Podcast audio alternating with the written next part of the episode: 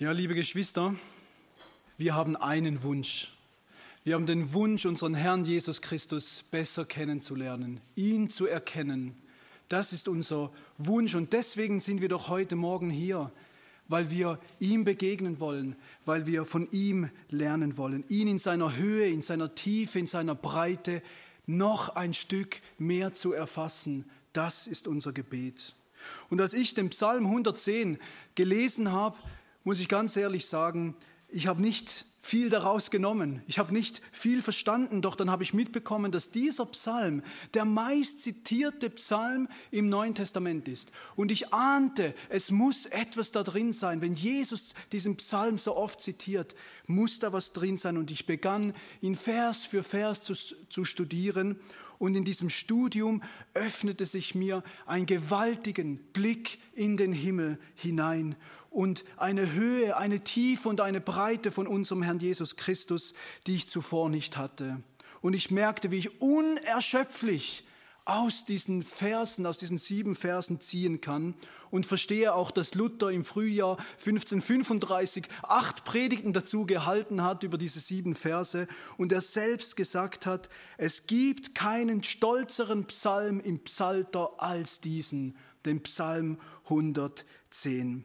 Und heute werden wir diesen Psalm 110 nicht völlig erschöpfen. Ich werde zwar die Zeit, was geht, erschöpfen, aber wir werden ganz sicher unseren Blick auf den Herrn Jesus vertiefen können und erweitern. Deswegen lesen wir jetzt den Psalm 110. Von David ein Psalm. Der Herr sprach zu meinem Herrn, setze dich zu meiner Rechten, bis ich deine Feinde hinlege als Schemel für deine Füße.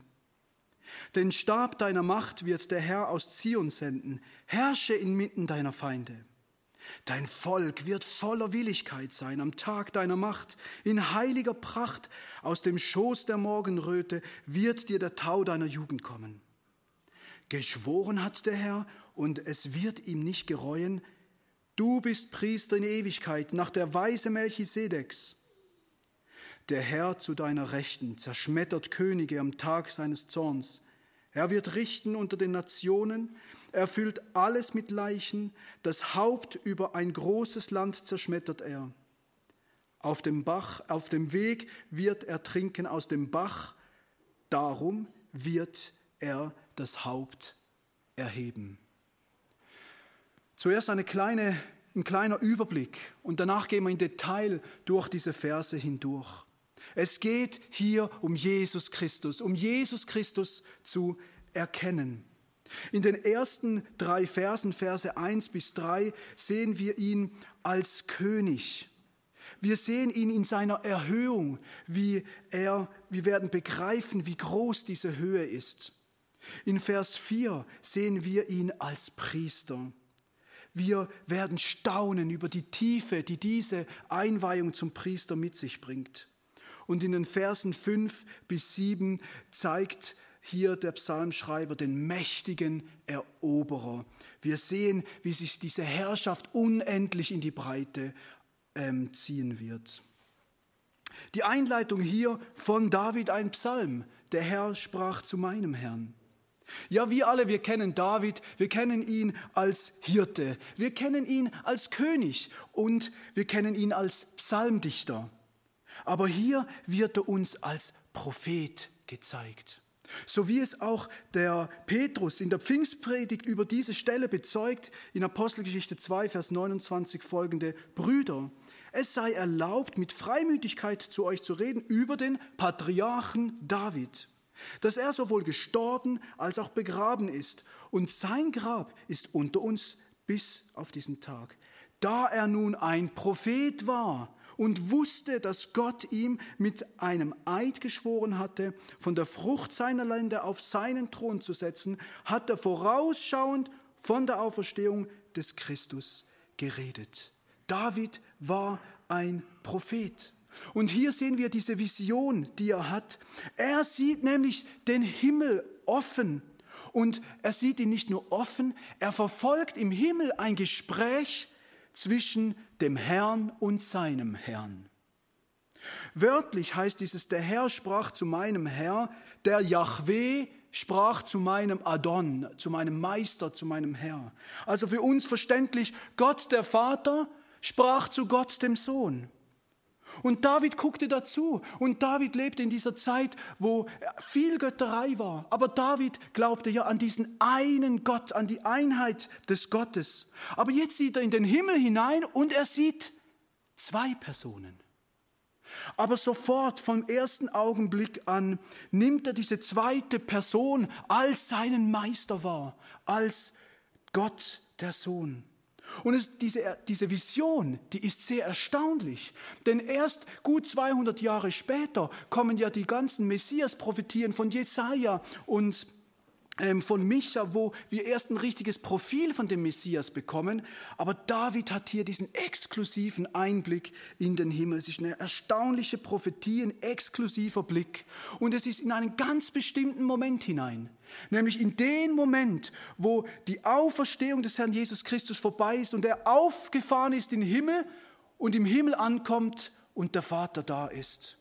Wir bekommen hier Zugang, wie der Vater, Gott der Vater, seinen Sohn in Empfang nimmt, als er in den Himmel zurückkehrte. Es ist die Empfangsrede im Himmel. Warum wissen wir, dass Psalm 110 gerade diese Empfangsrede und in diesen Augenblick hineingeht? Wir sehen das zum Beispiel in Markus 16, Vers 19, wo es heißt, der Herr nun wurde, nachdem er mit ihnen geredet hatte, in den Himmel aufgenommen und setzte sich zur Rechten Gottes. Hebräer 10, Vers 12. Er aber, nachdem er ein Schlachtopfer für Sünden dargebracht hat, am Kreuz auf Golgatha, hat sich auf immer da gesetzt, zur Rechten Gottes, fortan wartend, bis seine Feinde hingelegt sind zum Schemel seiner Füße. Wir sehen hier also in diesem Psalm 110 die Empfangsrede. Und diese Empfangsrede beinhaltet drei Dinge. Drei Dinge hat der Vater seinem Sohn hier gesagt. Zuerst eine Aufforderung. Die Aufforderung, setze dich hin und warte. Und dann aber auch die Zusage, die Zusage, du wirst herrschen. Du wirst König sein und herrschen über deine Feinde. Und das dritte, ein Eidschwur der Eidschwur zum Hohepriester in Ewigkeit. Diese drei Dinge waren in dieser Empfangsrede Gottes für seinen Sohn drin. So sehen wir die Verse 1 bis 4, das Sprechen Gottes zu seinem Sohn. Und im Vers 5 bis 7 spricht denn David über diesen Eroberer. Und dieser kleine Einleitungsvers, der Herr sprach zu meinem Herrn, ist viele Male im Neuen Testament zitiert worden, um Jesus als Messias erkennbar, ergreifbar zu machen. Dieser kleine Vers.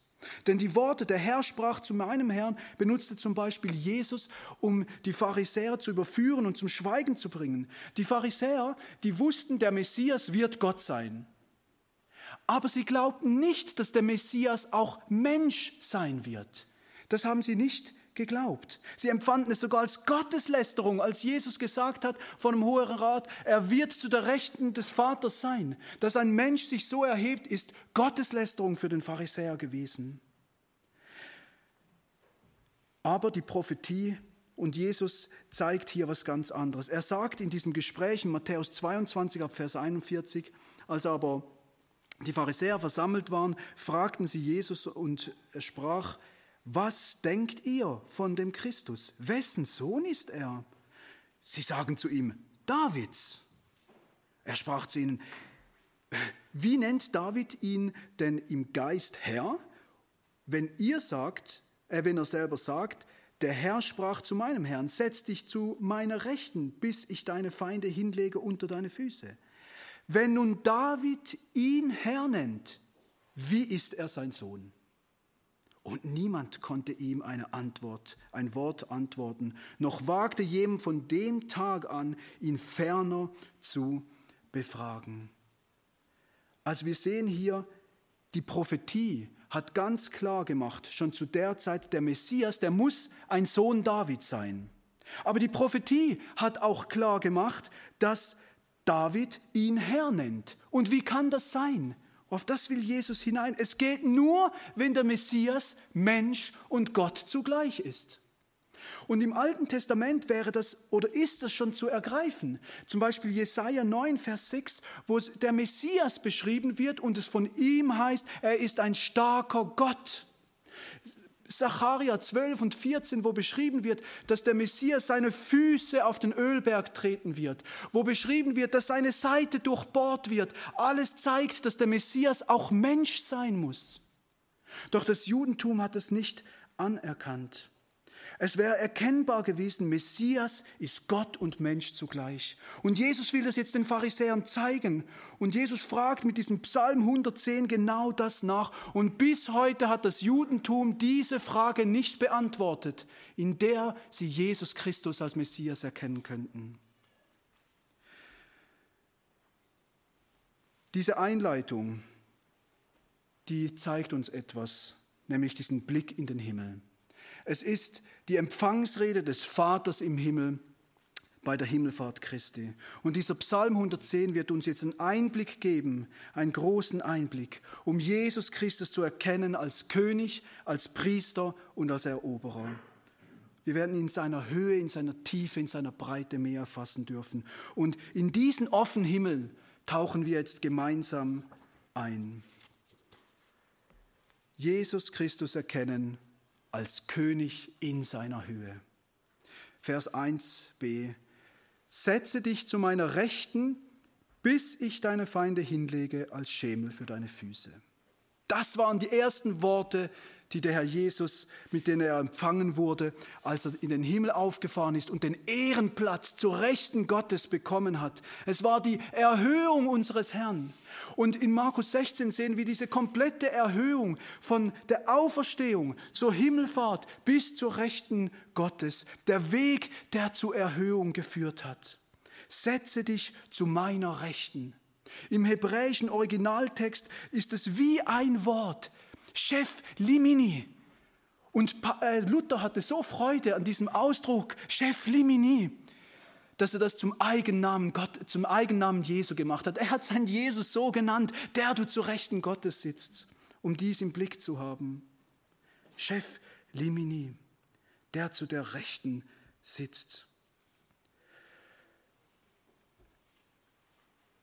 Wir sehen aber auch, dass diese Erhöhung, zum Beispiel in Epheser 1, Vers 21 gezeigt wird, wo es heißt, aus den Toten auferweckt zu seiner Rechten in den himmlischen Örtern, über jedes Fürstentum und jeder Gewalt und Kraft und Herrschaft und jeden Namen, der genannt wird, nicht allein in diesem Zeitalter, sondern auch in dem zukünftigen und hat alles seinen Füßen unterworfen und ihn als Haupt über alles der Versammlung gegeben.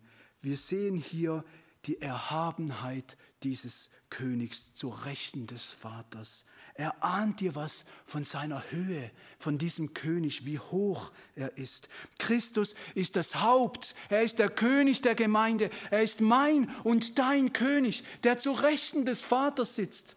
Und er sitzt da, er sitzt da und von ihm heißt es in Römer 8, Vers 34, Christus ist es, der gestorben ist, ja mehr, der auferweckt worden ist, der auch zu Rechten Gottes ist, der sich auch für uns verwendet. Er sitzt da, der König, und ist unser Fürsprecher. Und wir kennen nur diesen einen Moment, diesen einen Moment, wo auch der Himmel offen stand. Dieser Moment, wo der Stephanus gesteinigt wurde und in den Himmel schaut und Jesus sieht zur Rechten Gottes stehen. Ja, da sitzt der König und er steht auf bei der Steinigung des Stephanus. Und wisst ihr was? Er sieht auch dich und er steht auch zu dir in deiner Nachfolge. Gott, der Vater, fordert Jesus hier auf zu sitzen, aber nur bis. Bis zu einem ganz bestimmten Moment. Hier geht es um dieses Bis. Dann soll er nämlich aufstehen. Es heißt, bis ich deine Feinde hinlege als Schemel für deine Füße. Jesus Christus soll warten, bis bis alle Feinde unterworfen sind. Wer sind diese Feinde? Wann werden sie zum Schemel unter seine Füße gelegt? Die Bibel beschreibt die Feinde. Es sind die Feinde des Kreuzes. Es sind die Feinde des Evangeliums. Es sind die Feinde, die Christus nicht als König anerkennen. Es sind die Feinde, die nicht mit Gott versöhnt sind. Der Feind ist Satan. Er ist der Feind, seine Diener und alle, die ihm bewusst und die ihm unbewusst unter seiner Herrschaft stehen. Und Jesus sagt ganz klar, wer nicht für mich ist, der ist gegen mich. Und diese Feinde werden beim zweiten Kommen Jesu alle ihre Knie beugen. Alle werden die Herrschaft dieses Königs anerkennen zu diesem Tag. Und dann wird Christus tausend Jahre auf dieser Erde herrschen als König. Und das ist noch nicht das Ende. Dieses kleine Wort bis in unserem Vers, damit ist die Zeitspanne zwischen dem ersten Kommen und dem zweiten Kommen Jesu gemeint. Es ist also die Zeit der Gemeinde, es ist also unsere Zeit, die in diesem Biss drin steckt. Christus hat den Sieg errungen. Er ist erhöht zum König und wartet jetzt auf diese Herrschaft bis. Und wisst ihr, was das für uns bedeutet? Es bedeutet für uns, dass auch jetzt, wo vielleicht alles durcheinander ist, wo uns vieles bedrängt und vieles undurchsichtig ist, es bedeutet für uns, es gibt keinen Anlass zur Beunruhigung. Es gibt keinen Anlass. Seht ihr nicht, wie dieser Herr zu Rechten Gottes sitzt? Wie er da sitzt und für uns Fürsprecher ist, wie er da ist und wartet, bis er seine Herrschaft in Empfang nimmt. Es ist alles sicher. Er sitzt da. Er ist König. Es gibt keinen Grund zur Beunruhigung. Es gibt keinen Grund. Ich möchte diesen ersten Vers abschließen, wie es Petrus in seiner Predigt abgeschlossen hat, in diesem Kontext mit Apostelgeschichte 2, 34 folgende. Denn nicht David ist in den Himmel aufgefahren, er sagt aber, der Herr sprach zu meinem Herrn, setze dich zu meiner Rechten, bis ich deinen Feinde hinlegen als Schemel deiner Füße. Das ganze Haus Israel wisse nun zuverlässig, dass Gott ihn sowohl zum Herrn als auch zum Christus gemacht hat, dieser Jesus, den ihr gekreuzigt habt. Wisst ihr, dass er zur Rechten Gottes sitzt, ist unsere Gewissheit, dass der historische Mensch Jesus der Christus ist zuverlässig gewiss, er ist dein König. Und wenn wir jetzt zu dem Vers 2 springen, dann überspringen wir das ganze Gemeindezeitalter bis zu dem zweiten Kommen Jesu. In den Versen 2 und 3 zeigt Gott der Vater seinem Sohn, wie seine Königsherrschaft auf dieser Welt beginnen wird. Und bedenkt, das ganze Judentum hat sich genau so das erste Kommen des Messias vorgestellt. Eine Herrschaft auf Erden, politisch und religiös. Und wir bekommen jetzt einen Einblick in die Zukunft, die uns noch zuvor steht. In diesem Moment, wo Jesus Christus kommen wird auf diese Erde als Richter und König. Da heißt es im Vers 2, den Stab deiner Macht wird der Herr aus Zion senden, herrsche inmitten deiner Feinde. Der Stab dieser Macht ist ein Bild für das Zepter des Königs, das hier der Herr Jesus bekommt. Der Vater sagt, du wirst als König herrschen. Aus Zion. Und damit ist das irdische Zion gemeint, denn im himmlischen Zion gibt es keine Feinde mehr. Und so wird Christus bei seinem zweiten Kommen die Prophetie erfüllen, dass er auf dem irdischen Thron des Sohnes Davids sitzen wird und herrschen wird. Und da, das beginnt an diesem Tag des Zorns. An diesem Tag, den David in Vers 5 und 7 dann noch ganz genau beschreiben wird. Der Tag des zweiten Kommens unseres Herrn. Und das ist hier jetzt der Start des tausendjährigen Reiches, der hier beschrieben wird.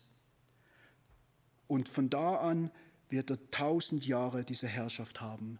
Das heißt, der Vers 2 beschreibt eigentlich einen Zustand, einen Beginn und einen Zustand, der ab da tausend Jahre sein wird, dass er das Zepter erheben wird und aus Zion herrschen wird. Und in dieser Zeit gibt es noch Feinde. Das zeigt uns auch Jesaja 65, Vers 20, dass noch Auflehnung da sein wird, auch im tausendjährigen Reich. Sünde und vor allem der Tod ist noch nicht ganz beseitigt. Und das beschreibt uns auch 1. Korinther 15, ab Vers 23. Da heißt es, jeder aber in seiner eigenen Ordnung der Erstling, Christus, dann die, die des Christus sind, bei seiner Ankunft. Dann das Ende. Wenn er das Reich dem Gott und Vater übergibt, wenn er weggetan haben wird, alle Herrschaft und alle Gewalt und Macht, dann, denn er muss herrschen, bis er alle Feinde unter seine Füße gelegt hat. Als letzter Feind wird der Tod weggetan, denn alles hat er seinen Füßen unterworfen. Hier sehen wir die Ankunft des Herrn Jesus mit dem tausendjährigen Reich und das Ende ist da, wo er dieses Reich dann dem Vater übergeben wird und dann wird der letzte Feind besiegt. Wir sehen hier Jesus Christus als den König in seiner ganzen Höhe wie seine Herrschaft wirklich alles übersteigt. Es übersteigt auch unsere komplette Vorstellungskraft, wenn ganz Offenbarung 20 diese Herrschaft zeigt, wie sie aussehen wird. Es übersteigt an Höhe alles, was wir uns vorstellen können. Und in dem nächsten Vers 3 beschreibt Gott der Vater jetzt seinem Sohn, wie sein Volk am Tag dieser Herrschaft sein wird, wie sein Volk da ihn in Empfang nehmen wird. Und Jesus Jesus, ihr müsst euch vorstellen, Jesus kommt gerade von der Erde. Er kommt von der Erde, wo er gerade von seinem Volk nicht gehört wurde, wo er von seinem Volk verworfen wurde, wo sein Volk ihn gekreuzigt hat. Völlige Widerspenstigkeit, Ungehorsam und Abtrünnigkeit. Wie wohltuend muss es jetzt gewesen sein, dass Jesus nach seinem Erlösungswerk in den Himmel kommt und vom Vater empfangen wird mit diesen Worten, Vers 3, Dein Volk wird voller Willigkeit sein am Tag deiner Macht. In heiliger Pracht aus dem Schoß der Morgenröte wird dir der Tau deiner Jugend kommen. Wer ist hier sein Volk an diesem Tag seiner Macht? Wir bedenken, wie im ersten Petrusbrief im Kapitel 2 die Gemeinde als das Volk seines Besitztums gezeigt sind. Wir, die wir nicht sein Volk waren und jetzt sein Volk sind. Wir bedenken aber auch Römer 11, dass er sein Volk Israel nicht verstoßen hat. Es wird am Ende der Zeit einen Überrest geben, der zum Glauben kommt. Jesaja 10, 20, 37, 31. Und die Kennzeichen dieser Gläubigen am Ende der großen Trübsalzeit wird sein, dass sie äußerst hingegeben und treu diesem Lamm ins Letzte folgen werden. Und diese Willigkeit, diese Willigkeit dieser, dieser Nachfolger zeigt uns wieder ein Stück von dieser Höhe, die dieser König mit sich bringt. Wie sein Königtum mehr und mehr alles überragt. Das Volk des Königs wird nicht nur willig sein, es wird in heiliger Pracht, in priesterlichem Gewand dastehen. Und diese Priestergewänder sind ein Bild für die gereinigten Kleider durch das Erlösungswerk, durch das Erlösungsblut unseres Herrn Jesus Christus. Es werden so viele sein, wie der frische Tau am frühen Morgen, der überall zahlreich aufglänzt, so wird Jesus Christus sein Volk antreffen, wenn er wiederkommt. Der Tag deiner Macht. Man kann diesen Tag deiner Macht noch konkreter übersetzen mit Tag deines Heerzuges. Und damit beschreibt es nicht nur das Volk während des tausendjährigen Reiches, sondern genau auch dieser Tag der Abrechnung, wie dann an diesem Tag die ähm, die, die Nachfolger mit Christus in diesen Krieg ziehen werden. Da steht nun Christus, der vom Himmel im weißen Pferd kommt. Da steht nun dem Christus ein, ein, ein Volk entgegen, zahlreich, willig, vital, mit priesterlicher Armee. Die steht ihm zur Verfügung. Und wir kennen zwar Könige, die Krieger sind, wie zum Beispiel David. Aber hier sind es Priester, die mit in den Krieg ziehen. Und da haben wir wenig Beispiele. Wir haben zum Beispiel Benaja. Er war Priester, stand vor dem Herrn und gleichzeitig Krieger. Er gehörte zu den tapferen Männern, die an der Seite von David gekämpft haben. Er wurde der Hauptmann seiner Leibgarde und später wurde er der Oberbefehlshaber von dem ganzen Heer Salomos. Weißt ihr, was das für ein Mann war? Vor Gott stehend, in den Krieg ziehend. Wir erahnen etwas, wie bei dem großen Weltgericht wird dem König eine ganze Armee von Benaias zur Verfügung stehen. Und so zeigt Vers 2 und 3, wie Christus von diesem Warten, von dem wir vorgeredet hat, aufstehen wird und als König die Herrschaft auf dieser Welt antreten wird. In der Schatzkammer Davids von Spurgeon habe ich gefunden, wie er diese zwei Verse sieht. Er sieht sie als erfüllt, dass der Stab deiner Macht das Evangelium ist, mit dem jetzt wir nun rausgehen, von Jerusalem ausgehend und ein williges Volk nach heiliger Pracht, wir als Wiedergeborene, jetzt um das Evangelium kämpfen. Ich teile zwar die zeitliche Auslegung nicht, aber im Neuen Testament sehe ich genau dieses Bild. Ich sehe dieses Bild, dass wir heute Streiter Christi sind, in willigem Gehorsam für diesen König, den wir gerade anschauen, in der Kraft der Gnade des erneuerten Lebens, das er uns geschenkt hat, in priesterlicher Gesinnung, siegreich mit dem Evangelium lebend. Das beschreibt doch uns. Jesus Christus, erkennt ihr ihn in seiner, in seiner Höhe? Siehst du ihn? Siehst du ihn? Anerkennst du Jesus als diesen König? Siehst du dich als Teil dieses Volkes? Ich möchte mit Spurgeon aussagen, wir stehen jetzt schon Seite an Seite dieses Siegers. Jetzt sind wir gerufen, mit dem Evangelium siegreich zu leben. Jetzt sind wir da auch gerufen als gute Streiter Christi, wie es auch 2 Timotheus 2 und 3 zeigt, nimmt teil an der Trübsalen als ein guter Streiter Christi Jesu. Niemand, der Kriegsdienst tut, verwickelt sich in die Beschäftigungen des Lebens, damit er dem gefalle, der ihn angeworben hat.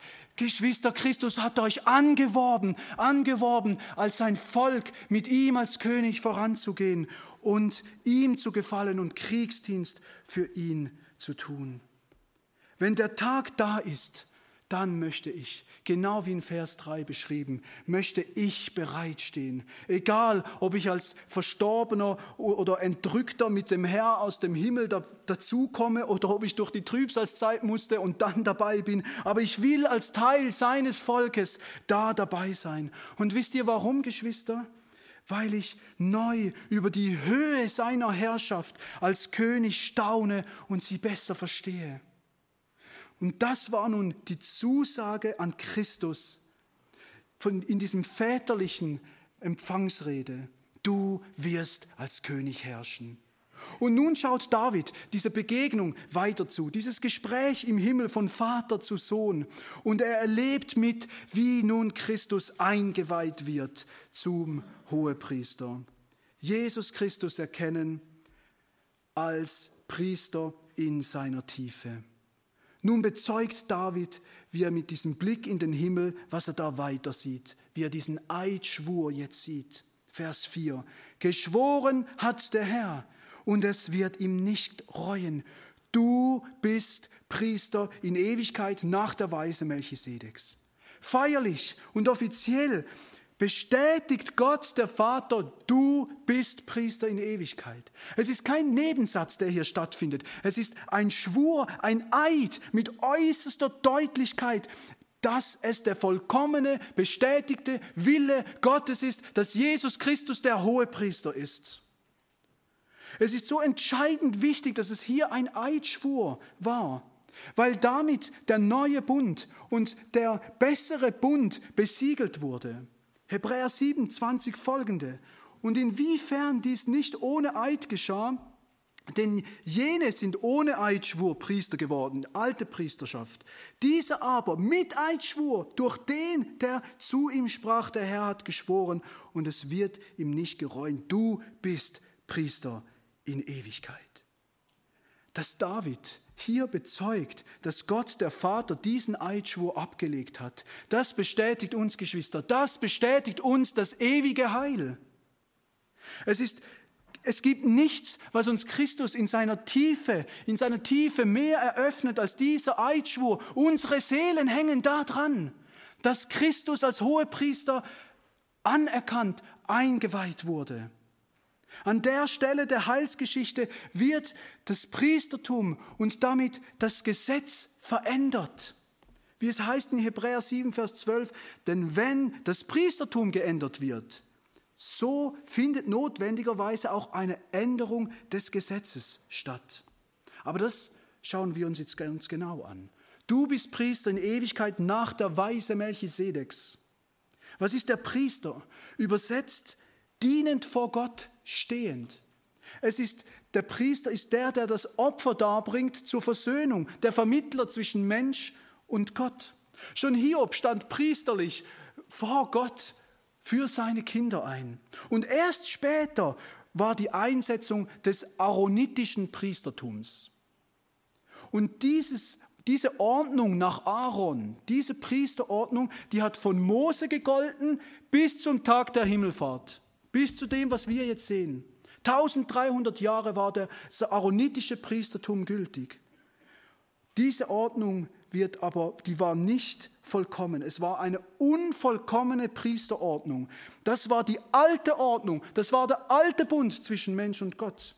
Und nun sieht David, wie diese alte Ordnung abgesetzt wird und eine neue eingesetzt wird nach der Weise Melchisedeks. Und dazu wollen wir durch die Weise oder eben die Ordnung von Melchisedek, die wollen wir verstehen. Und er taucht nur einmal schummerhaft auf in 1. Mose 14, 17 bis 20.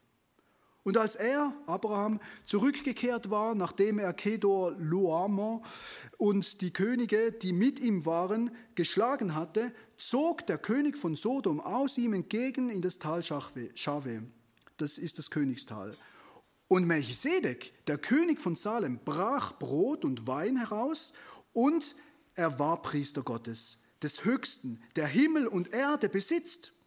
Und gepriesen sei Gott, der Höchste, der dein Feind in deine Hände geliefert hat. Und Abraham gab ihm den Zehnten von allem. Abraham kehrte zurück, erfolgreich von dem Kriegszug. Der König von Salem, der Priester war, kommt entgegen, segnet ihn. Und jetzt mal gucken wir diesen Text an und fragen uns, wo steht hier die Ordnung des Melchisedeks? Vordergründig lesen wir nichts und in diesem Nichts lesen wir alles. Wir haben zum Glück die Auslegung im Hebräerbrief. Der Hebräerbrief legt uns genau diese Worte aus hier. Und im Kapitel 5 im Hebräerbrief tut er das. Und er erklärt den neuen Bund. Er erklärt das hohe priesterliche, äh, die hohe priesterliche Einsetzung von Jesus. Und dann ganz unerwartet, ich habe das durchgelesen und es wird alles erklärt und ganz unerwartet ermahnt der Schreiber alle, die zuhören. Über dieses haben wir viel zu sagen. Hebräer 5 ab Vers 10. Und es ist mit Worten schwer auszulegen weil ihr im Hören träge geworden seid. Denn obwohl ihr der Zeit nach Lehrer sein müsstet, habt ihr wieder nötig, dass man euch lehre, welches die Elemente des Anfangs der Aussprüche Gottes sind. Und ihr seid solche geworden, die Milch nötig haben, um nicht feste Speise. Er sagt also mitten in seiner Auslegung, ihr müsst euch mehr mit Jesus beschäftigen. Ihr müsst Jesus mehr erforschen. Ihr müsst mehr ins Wort hineingehen, um Jesus zu ergreifen in seiner Breite und Höhe und Tiefe. Ihr müsst euch mit ihm beschäftigen. Und liebe Geschwister, das geht nur im Bibelstudium, im harten Bibelstudium, Gebet, um ihn zu suchen, ihn zu erkennen. Das ist das, was wir tun dürfen, um fest feste Speise zu haben. Aber dankbarerweise, kurzer Exkurs, ähm, war er so nett, der Schreiber vom Hebräerbrief, dass er uns jetzt doch auslegt, was die Ordnung des Melchisedeks ist. Zwei Kapitel später, Kapitel 7, Vers 1 bis 3. Denn dieser Melchisedek, König von Salem, Priester Gottes des Höchsten, der Abraham entgegenging, als er von der Schlacht der Könige zurückkehrte und ihn segnete dem auch Abraham den Zehnten von allem ähm, zuteilte, der, erst, äh, das, der erste übersetzt König der Gerechtigkeit heißt. Dann aber auch König von Salem, das ist König des Friedens, ohne Vater, ohne Mutter, ohne Geschlechtsregister. Weder Anfang der Tage noch Ende Tag des Lebens haben. Aber dem Sohn Gottes verglichen bleibt er Priester auf immer da. Und das ist so wunderbar, Geschwister. Hier lesen wir, wie Auslegung funktioniert. Eins zu eins Auslegung von 1. Mose 14. Und wie geht er vor? So wie wir in unseren Hauskreisen und was sagt uns der Text? Und das macht am Anfang erklärt nochmal, was ist hier genau zeitlich geschehen. Da kam Melchisedek und so weiter. Und jetzt beginnt er auszulegen und sagt, erstens übersetze ich euch mal die Wörter, denn das hat Bedeutung.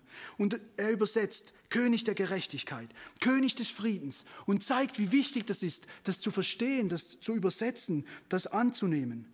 Und dann erklärt er und legt weiter aus, wie dieser, dieser fehlende Anfang und dieses fehlende Ende ein Hinweis auf Ewigkeit ist, dass es eine Darstellung ist, hier Melchisedek, von einem ewigen Priester. Und so wurde auch das Priestertum von Jesus auch nicht über die Eltern eingesetzt. Jesus war aus dem Stamm Juda, nicht aus dem Stamm Levi. Wie Melchisedek ist das Priestertum des Herrn Jesus. Es beruht allein, einzig und allein auf der souveränen Berufung Gottes. Wie Melchisedek ist auch Jesus König und Priester zugleich. Eine Doppelfunktion, die einzigartig ist. Der König Usia hat mal versucht, das Priestertum als König an sich zu ziehen und Gott hat es ihm gewährt, weil Gott nur noch einen Priesterkönig wollte, seinen Sohn Jesus Christus, unser König, unser Priester. Und Christus konnte Hohepriester dieses neuen Bundes werden, weil er das Opferlamm selbst wurde. Hebräer 9 Abvers 11. Christus aber, gekommen als Hohepriester der künftigen Güter, also unserer Zeit, mit, einem, mit seinem eigenen Blut ist ein für alle Mal in das Heiligtum eingegangen, als er eine ewige Erlösung erfunden hatte. Denn wenn das Blut von Böcken und Stieren zur Reinheit heiligt, wie viel mehr wird das Blut des Christus eure Gewissen reinigen von toten Werken und dem lebendigen Gott zu dienen. Und darum ist er Mittler eines neuen Bundes. Er ist Mittler dieses neuen Gesetzes, dieses neuen Bundes. Er wurde zum Schlachtopfer und damit zum Sieger.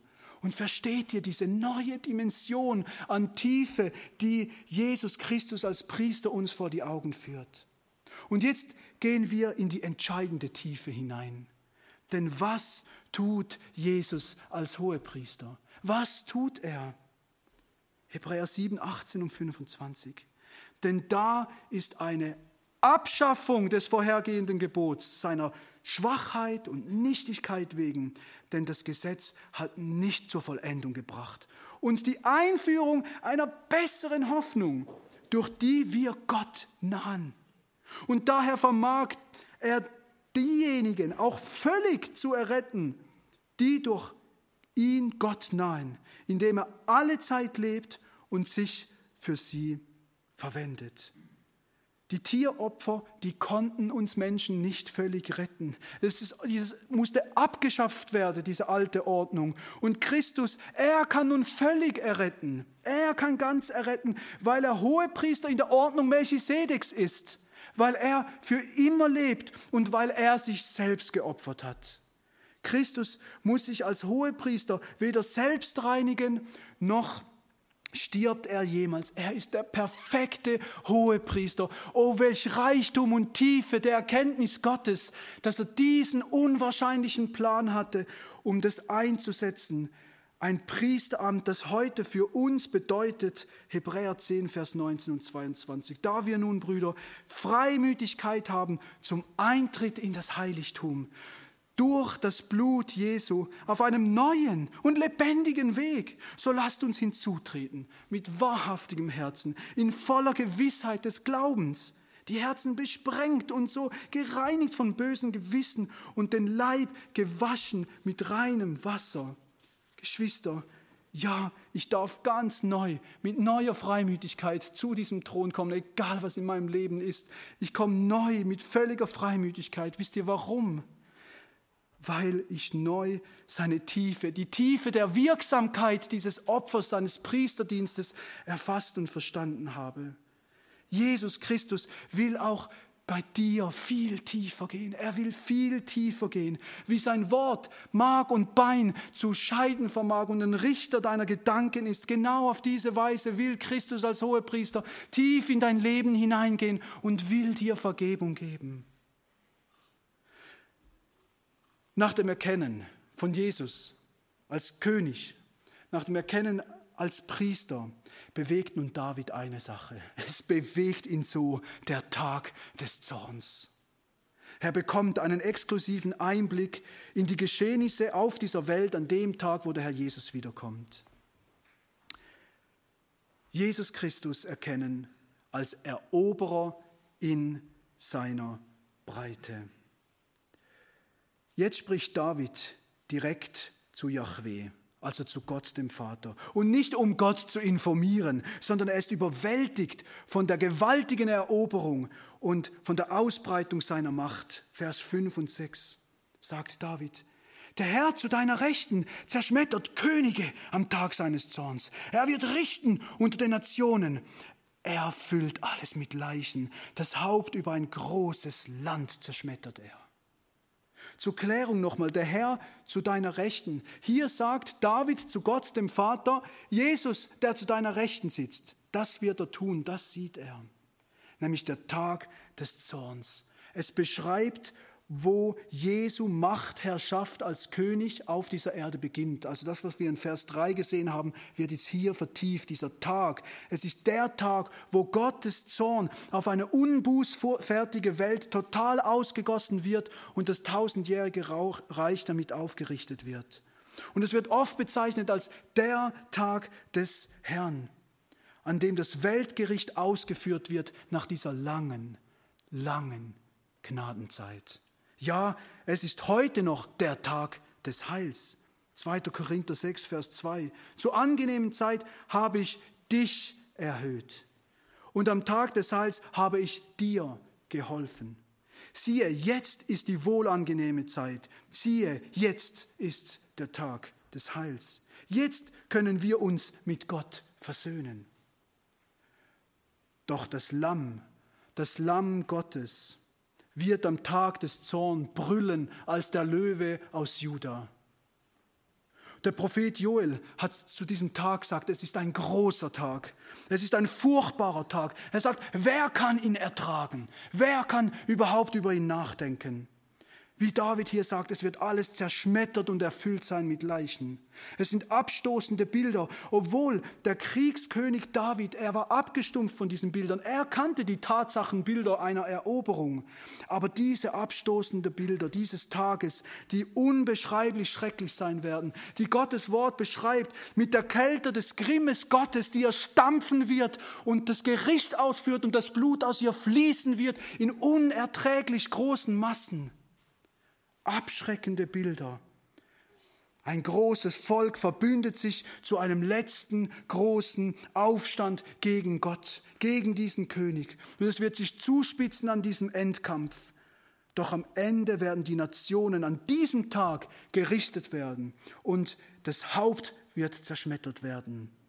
Und es ist erstaunlich, wie in diesen zwei kurzen Versen die ganze Prophetie von Jesaja, Hesekiel, Joel, Offenbarung, alles zusammengefasst ist in diesen zwei Versen. Und wir haben keine Zeit, jetzt das alles auszulegen, aber es öffnet sich eine Bandbreite, diesen Tag anzuschauen, was da alles geschehen wird, wie dieser Tag sein wird, wie sich die Macht, die Eroberung von Moment zu Moment ausbreitet und immer breiter wird, bis sie alles umfassen wird, diese Eroberung Eroberung unseres Königs und Priesters Jesus Christus an diesem Tag. Sehen wir die Tragweite dieser Eroberung, die Breite, die hier kommt. Was löst das in uns aus? Ja, dieser Tag des Zorns wird an Schrecklichkeit alles überbieten. Doch die Menschheit ist gewarnt.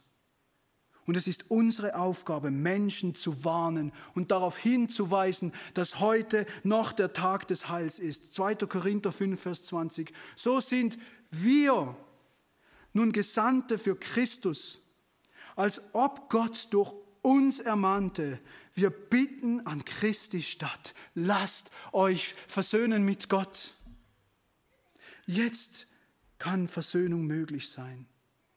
Und ich möchte ich möchte nicht davon schweigen, was die Menschheit erwarten wird. Und wisst ihr warum? Weil ich jetzt vor Augen habe, welch gewaltige Breite seine Machtausbreitung haben wird. Wie gewaltig dieser Tag ist, wenn er als Eroberer kommen wird. Schrecklich ist es, an diesem Tag in die Hände des lebendigen Gottes zu fallen. Und jetzt endet David aber mit diesem Bericht der Eroberung mit einem ganz geheimnisvollen Satz. Vers 7. Auf dem Weg wird er trinken aus dem Bach, darum wird er das Haupt erheben. Diese Worte scheinen so ein abschließendes Bild von dem Eroberer zu zeigen. Wenn wir von den vergangenen Versen herkommen, wo wir jetzt gerade gelesen haben, dann bedeutet auf diesem Weg ja der Eroberungsfeldzug. Wenn wir vom ganzen Psalm herkommen, dann bedeutet dieser Weg der Weg zur Erhöhung.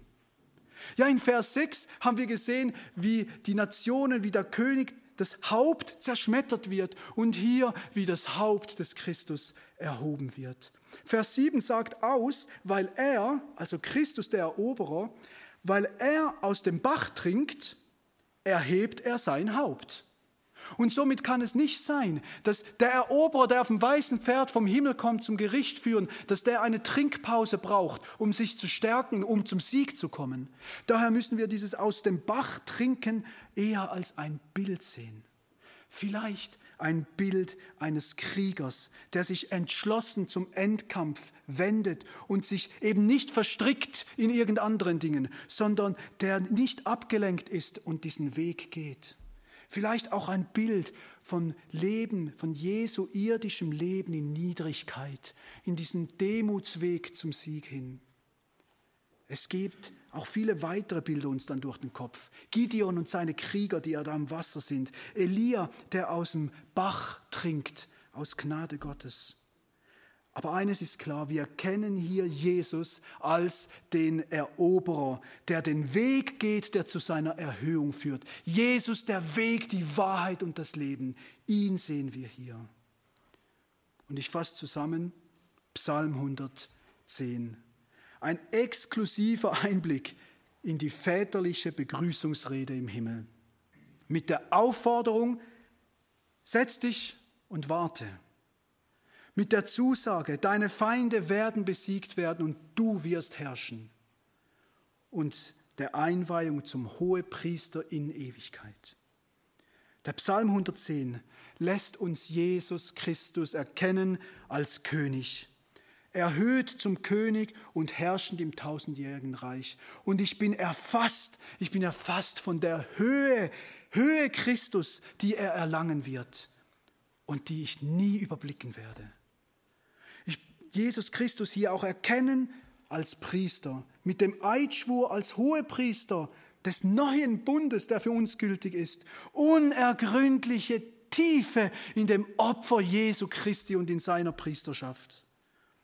Und Jesus Christus erkennen als Eroberer. Das unumgängliche Gericht wird vollzogen. Eine über, äh, eine wunderbare Breite der Herrschaft, die sich hier ausdehnt. So dürfen wir heute durch diesen Psalm 110 die Offenbarung des Davids sehen, wie siegreich unser Priesterkönig Jesus Christus ist. Wir dürfen ihn in seiner Höhe, in seiner Tiefe, in seiner Breite ein bisschen, ein Stück besser verstehen. Mögen wir ihn nicht nur erkennen, sondern auch erleben. Jesus Christus ist erhöht und sitzt im Himmel auf dem Thron. Eines Tages wird er wiederkommen, den Teufel und sein Heer besiegen und sein Reich auf Erden aufrichten. Einem solchen Erlöser gebührt Lob und Ehre. Amen. Wir stehen auf und beten.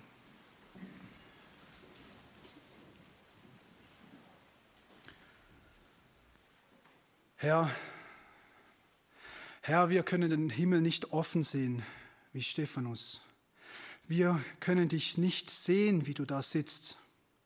Aber Herr Jesus, ich danke dir, dass wir durch diesen Psalm, durch die Offenbarung von David, den Himmel offen sehen dürfen, dass wir sehen dürfen, Herr Jesus, wie du da sitzt und für uns eintrittst, wie du da sitzt als unser König.